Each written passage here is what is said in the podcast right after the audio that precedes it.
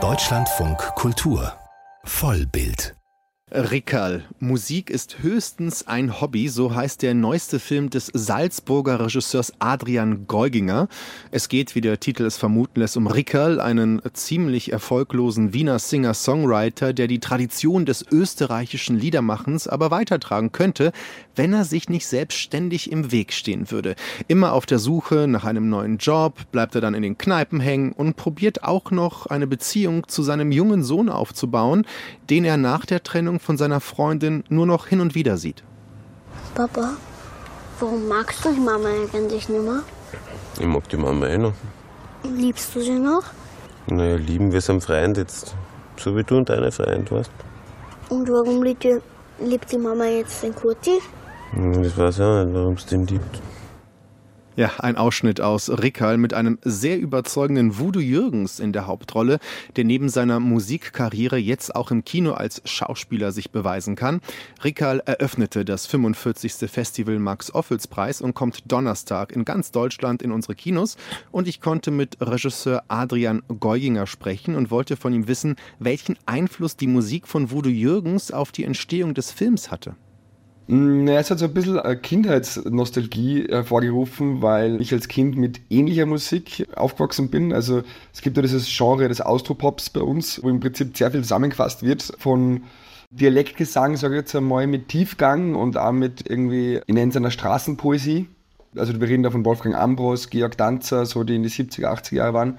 Und der Woody Jürgens, der trägt es für mich weiter, diese Tradition und dieses Gefühl. Und ja, das hat bei mir hat mich da wieder erinnert, im positiven Sinne. Genau, deswegen wollte er dann diesen Film machen. Jetzt ist Voodoo Jürgens ja selber kein Schauspieler. Wie haben Sie überhaupt mit ihm gearbeitet? Ne? Wie haben Sie mit ihm diese Rolle des Rickerl erarbeitet? Ähm, lange Proben. Wir haben uns zuerst einmal jahrelang getroffen und immer wieder an der Story gearbeitet. So. Und das war mir auch wichtig, damit auch viel von ihm einfach drinnen ist und damit er sich da identifizieren kann und sich da ja, einfach selber drin sieht und sich wohlfühlt. Und je näher der Dreh gerückt ist, desto mehr haben wir dann geprobt. Wir haben viel ähm, vorbereitet, improvisiert, die Figuren erarbeitet und am Set selber dann auch teilweise improvisiert, was glaube ich auch geholfen hat, damit er seine eigenen Worte verwenden kann und äh, nicht in einem zu engen Korsett des Drehbuchs steckt. Jetzt ist Rickel als Figur, als Liedermacher eigentlich ja sehr gut. Alle um ihn herum sagen ihm, er soll die Lieder unbedingt veröffentlichen, er soll ein Album aufnehmen. Ich würde es jetzt mal so formulieren, er sabotiert sich aber selbst irgendwie mit diesem Lob. Wie kann man ihn eigentlich beschreiben so als Figur? Steht da sich jemand selber im Weg? Rennt da jemand vor sich selber weg vielleicht?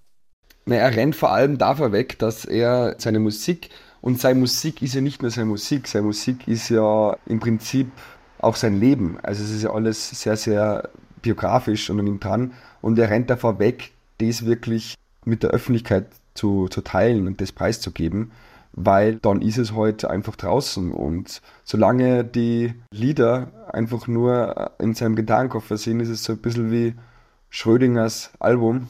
Es könnte das Beste und das könnte das Schlechteste sein. Und ja, wie man im Laufe des Films erfährt, ist er dann sein eigener Vater eigentlich der, der, der in ihm diese, diese wahnsinnige Angst über die Jahre geschürt hat also das ist ja überhaupt die Frage, ob der Film am Ende nicht eine Geschichte über Väter und Söhne ist, beziehungsweise über die Angst nach schlechten Erfahrungen mit dem eigenen Vater, die man damit gemacht hat, wenn man selber Vater wird, dann zu sagen, hoffentlich wiederhole ich nicht diese Fehler. Absolut. Also es ist im Prinzip eine gespiegelte Vater-Sohn-Geschichte über eigentlich drei Generationen, so mit Großvater Rickerl und seinem Sohn.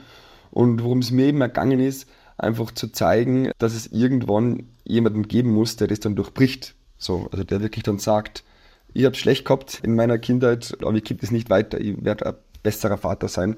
Das ist, finde ich, ein großes Thema und sehr äh, omnipräsent in verschiedenen Generationen und Familien und das wollte ich einfach da erzählen. Wie viel Voodoo Jürgens ist denn in dem Regel selber drin? Ähm, es gibt einige Parallelen. Also er hat wirklich am Friedhof gearbeitet und er wollte wirklich einmal einen Totenkopf stehlen. und ähm, er war lange beim, also arbeitslos und dann eben beim AMS. Wir haben schon viele, viele ja, Parallelen gesucht, aber es ist jetzt keine Biografie. Also es ist schon ähm, sagen wir mal, die Art und das Chaos, wie er das lebt und wie er es macht, das ist schon nochmal anders wie jetzt der Woody Jürgens privat. Und wie ist es mit Ihnen, mit Adriane Geuginger? Ich meine, Sie haben ja schon häufiger auch sehr persönliche Geschichten erzählt, das Verhältnis zu Ihrer Mutter zum Beispiel in Ihrem Debütfilm. Wie viel von Ihnen steckt in der Hauptrolle, überhaupt vielleicht auch in der Geschichte?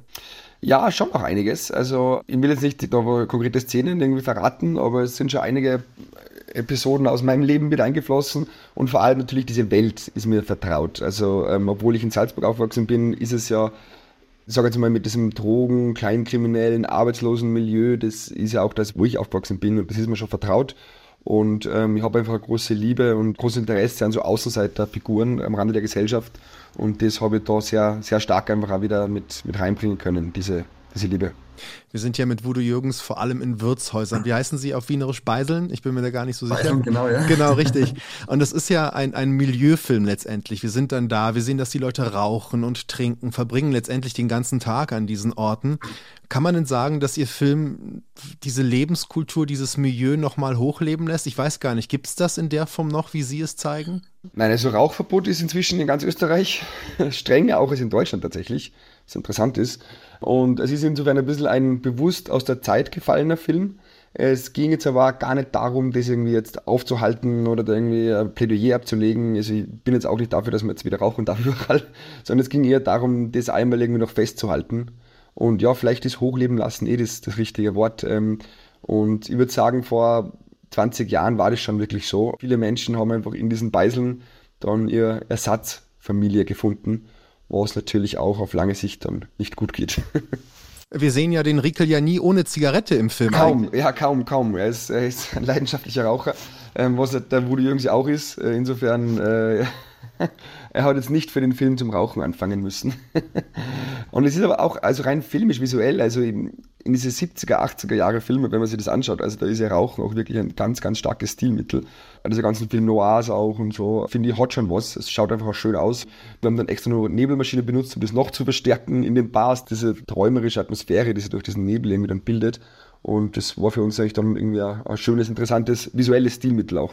Also der Film ist natürlich für jemanden Bundesdeutsch wie mich natürlich im ersten Moment schwer zu verstehen. Die Untertitel waren schon sehr hilfreich. Es wird sehr gewienert, was aber sehr schön ist übrigens. Aber der Bundesdeutsche kommt per se nicht so gut weg in dem Film, hatte ich den Eindruck. Die Ex-Frau vom Rickel hat einen Freund. Das ist ein Deutscher.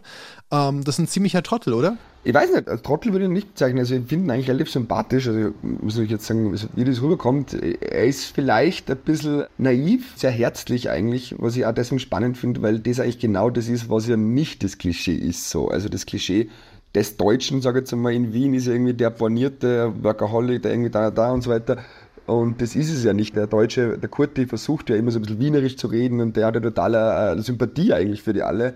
Aber tatsächlich ist es schon so, also die Deutschen sind ja die größte Ausländergruppe in Wien und in Österreich mit Abstand und da gibt es schon eine gewisse, eine gewisse Rivalität irgendwie, eine gewisse, ja, also ich meine, es gibt auch die Piefke-Sage und so, es ist eine lange Tradition, die wir, die, die Deutschen und Österreicher haben und die ist einfach authentisch. Also, dass der Deutsche dann irgendwie das Ziel von diversen Schmähs und Witzen ist, das ist einfach so.